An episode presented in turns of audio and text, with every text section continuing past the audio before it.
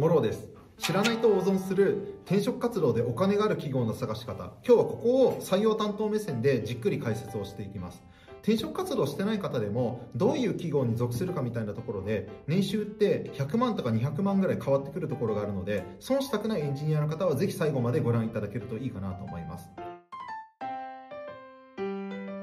でまずお金がない企業を選ぶと大損するっていう話をちゃんと話させていただきたいんですけれどもこの部分私の動画のコメントで先日いただいた内容で社員数が6名とか7名くらいの自宅開発企業の方でで社内の評価は高かったんですけれども昇給が残念ながら月の給料ベースで2000円しか上がらなかったってことで、えー、とコメントをいただいた方がいてこういうですねエンジニアが最初から、えー、と企業を見抜くことっていうのが難しいからこそ、えー、といろいろと,、えー、と後で悲しい状況になるケースっていうのは少なからず散見されます。で年収アップを実現するときに実はスキルアップっていうのは必ずしも私は重要ではないかなと思っていて、えっと、なぜ私がそう思ったかというと先日ソシャゲのメガベンチャーの、えっと、人と喋ってた時に言われたんですけれども、えっとまあ、この会社は 2C のエンタメ系のサービスっていうのをいくつか展開している会社でで残念ながらサービスがあんまり、えっと、まだ収益化してないっていうことで2022年の採用人数っていうのを、えっと、通常の年の3分の1に減らすってことをおっしゃってたんですね。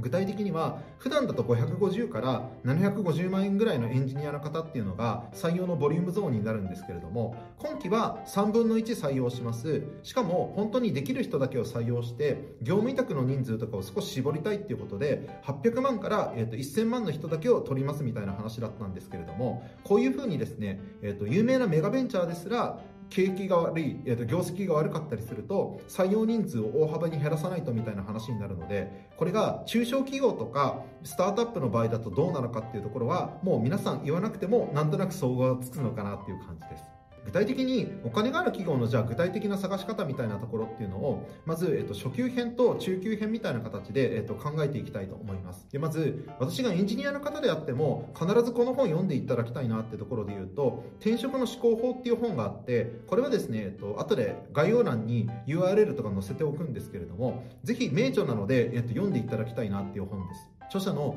北野さんっていう方はもともと大手の広告代理店で働いていてでその後ウィアンキャリアっていうベンチャー企業で役員やってる方なんですけれども内容で言うと印刷会社に勤務する主人公の方確か30歳ぐらいの方ですかね。で、えっと、会社の業績が悪くてで経営立て直しのために黒岩さんっていうその、えっと、経営コンサルタントの方が、えっと、会社に乗り込んでくるんですけれども、えっと、その人と実は全然違う機会で、えっと、知り合うことがあってその人が転職の支援もしているのでその中で今の、えーと、現職の印刷会社っていうのがどうダメでじゃあ具体的に伸びてる企業とか業界を探すにはどうしたらいいのかみたいなところっていうのを2時間ぐらいで小説形式で読める内容になってます。これちなみに漫画でも出てる内容だったりするので、えーと、小説読むのが苦手っていう方だったら、えーと漫画版でも全然 OK です。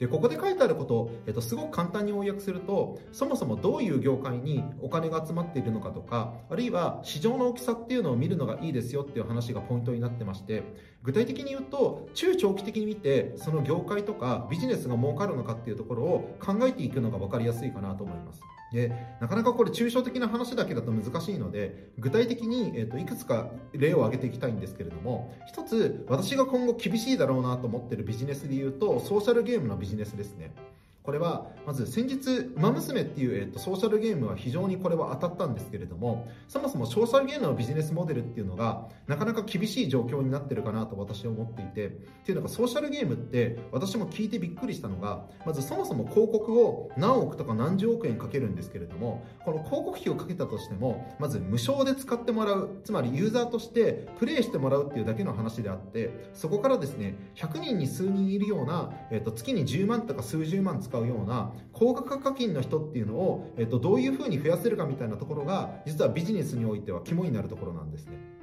まあ、もちろんソーシャルゲームでも最近は違ったやり方とかで収益を出している会社とかもあるんですけれどもこういういわゆる、えーと、高額課金で一部のユーザーから、えーと、お金をたくさん使ってもらうみたいなやり方っていうのを考えた時に、まあ、あまりにそのサステナブルではないというか、えーと、再現性が低い今ビジネスになってるのかなみたいなところとかもあるので法的な規制が、えー、とどんどんあの世界的にも厳しくなってるみたいなところを考えてもソーシャルゲームのビジネスっていうのはやっぱり中長期的なトレンドとしては正直ここから一気に伸びるってことはあまりないかなと思っていて基本的には縮小傾向にあるんじゃないかなっていうところがまず、えっと、私が個人的に思うことです。あともう一つが大手のソーシャルゲームの企業であったとしてもタイトルがなかなか昔のタイトルの焼き直しみたいなものばっかりで新規で新しいタイトルがヒットしてるものがほとんどない。だからこの「ウマ娘」はそういう意味で言うとかなり例外なんですけれどもここら辺の部分考えたとしてもソーシャルゲームの企業って実は高トラフィックの環境でやることが難しいにもかかわらず年収がそんなに高くないみたいな会社が多いのはこういった部分も背景としてあったりします。で逆に今度はですね中長期的に、えーと、硬そうな業界つまり伸びそうな業界ってところを3つぐらい取り上げていくんですけれども特に今後も需要がなくならそうかどうかってところが1つポイントですね。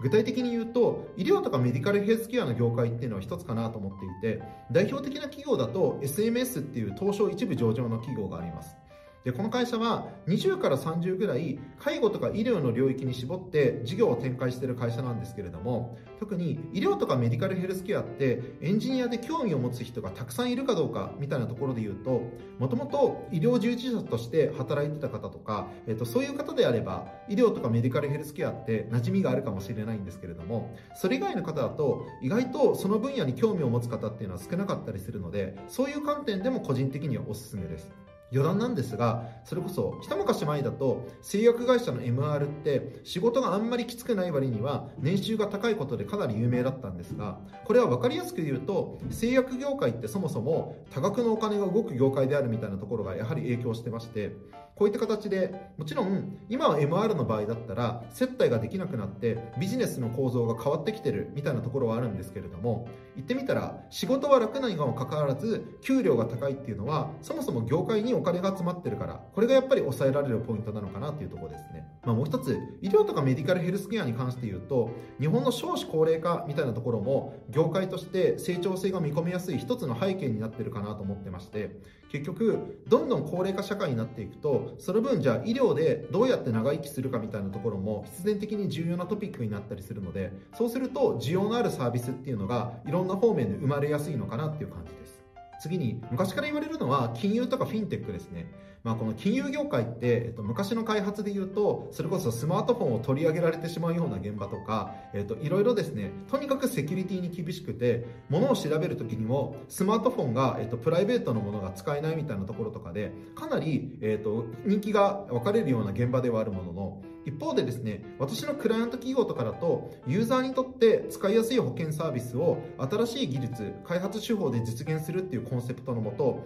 Go とか Ruby on Rails を使ってこのフィンテックで開発をやっているこういう面白い会社も中にもあります。ちなみにこの会社は VPOE がもともとメルカリにいたりとかグリーンにいたりとか、非常に、技術力経験もある方とかが VPOE をやってるんですけれどもそれ以外でも新卒もいわゆる開発未経験の人っていうのは全く採用していなくて全部在学中にインターン経験が半年とか1年ある方っていうのをある程度高めの年収で採用してるみたいな企業だったりするのでそういう意味で言うと例えば大学院生の方とかでも年収は少なくとも420万円プラス、えー、とボーナスみたいなたいな形だったり結構金額高めでやってる分要はレベルの高い人しか若い人でもいないみたいなところは就業する環境としては魅力的なのかなっていうポイントです。あとはこの会社だとライブコーディングの試験とかもあるんですけれども12面でも逆に言うとライブコーディングさえ受かれば500万ぐらいの年収が提示されたりみたいなところで言うと案外、えー、と金融フィンテックって硬そうなイメージを持つ方もいらっしゃるんですがなんかそういった意味では会う人にはすごく合うタイプの会社なのかなっていう感じです。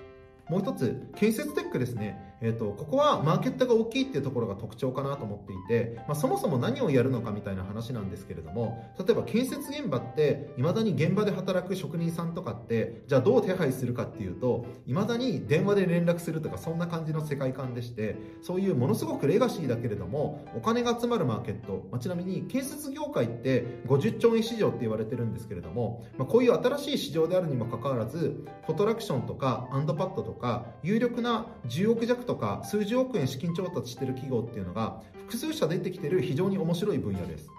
で建設テックの場合特にそうなんですが実際にこのサービスを使うユーザーの IT リテラシーが、えっと、高くないみたいなところも一つ特徴にあるかなと思っていてそうすると UIUX をどういうふうに使い込んでいくかって作り込んでいくかっていうところが重要になるのでこの UIUX に強みがあるフロントエンドエンジニアの方とかそういった方なんかだと非常に面白い仕事がしやすいのかなっていう分野ですね。まあ、この部分も先ほど医療とかメディカルヘルスケアでお伝えした時と同じように日本が少子高齢化が進んでいくってなると建設業界っていろんな業界の中でエンジニアと同じかそれ以上に20代とか若い人がいないってことで皆さん困ってるんですけれどもそういった意味で言うと同じくですねここの部分も少子高齢化っていうこの今後も続くであるトレンドのところと影響して間違いなく儲かっていくだろうなっていう分野だったりするのでそういった意味ではここも同じく成長性が期待できるかなっていう感じです。で今のが初級編なんですけれどもここからお金がある企業の探し方中級編みたいな話で言うとまず一つは会社の業績をちゃんとチェックするっていうところですね。特に上場している企業であれば IR っていうのが公開されてますのでできれば就職活動の時に皆さん、えーと、指揮法って買って読んでみたこともある方いると思うんですけれども今だと有料だったりもしますが会社指揮法オンラインっていう、えーと指揮法のウェブサービスバージョンのものとかもあります。そういう意味で言うと本以外の手段で情報をチェックするっていうこともできますし何よりいいのが業界ごとに大体利益率って決まってまして具体的に言うと私は普段 SES の企業でエンジニア採用担当をやってるんですけれども一般的には SES の企業って皆さんすごく儲かってる印象があるかもしれないんですが実は営業利益率って5%とか7%ぐらいっていうのが業界で言うと平均値だったりします。まあ、こんな感じでですね、この業界の平均値っていうのを抑えた上で、その上で、えっ、と、その会社がどのぐらいの、えっ、と、利益率なのかみたいなところを見ていただいたりすると、その会社がどういう特色がある会社なのかみたいなところが、なんとなく見えてくるのかなっていうところですね。ここは、今のは上場してる企業向けの話だったりするので、今後、上場していないじゃあ会社の場合だとどうなのかって話なんですけれども、まあ、カジュアル面談だとこれ聞きづらいと思うので、できれば内定をもらった後のオファー面談で、この4点ですね、直近のユーザー数の推移あの要はユーザー数がどのぐらい伸びるのかっていうところと2番目が売上3番目が営業利益。で4つ目が同じビジネスをやってる他社と比べて売上とか営業利益がどのぐらいあるのかっていうところですね。具体的に言うとこれはさっき挙げた転職の施行法とかにも実は書いてあるんですけれども同じ社員数500名の会社でも営業利益率が5%の会社と10%の会社だと年収がですねこのぐらい利益率が違うと年収で言ったら100万とか200万下手するとそれ以上違ったりする場合とかもあるのでそういった観点で言うとここの営業利益率がどうなのかみたいなところを同じぐらいの会社規模の企業で比較していただいたりすると結構いろいろなものが見えてきて面白いです。ということで、えっと、業績が良くて、えっと、技術的なチャレンジがしやすいっていうところは、結構ここは相関関係があったりもするところですし、年収レンジが高い企業って、そもそもどういう業界とか、どういう企業なのかなみたいなところ、あの、ぜひですね、まだまだイメージができないっていう方なんかは、動画の概要欄から YouTube とか、えっと、Twitter、えっと、あとは LINE なんかでご連絡をいただけると、私が個別にオンラインでお話ができるので、えっと、ぜひぜひ、えっと、ご連絡をいただけたらっていうところです。とは私個人としてはこういった形で皆さんがスキル経験がある方だからこそよりお金が集まる業界とか盛り上がってる業界で活躍していただくことで自分らしい働き方とか儲かってるからこそ技術的なチャレンジができる環境っていうのをぜひですね見つけていただきたいと思ってるのでエンジニアとして損したくない方はぜひ私の YouTube のチャンネル登録ポチッとボタンを押していただけると今後も、えっと、お得な発信、えっと、損しない発信っていうのを、えっと、続けていきたいと思います。ということで今日はこの儲かってる企業、業界の探し方っていうことでエンジニア向けに解説させていただきました。また次回お会いしましょう。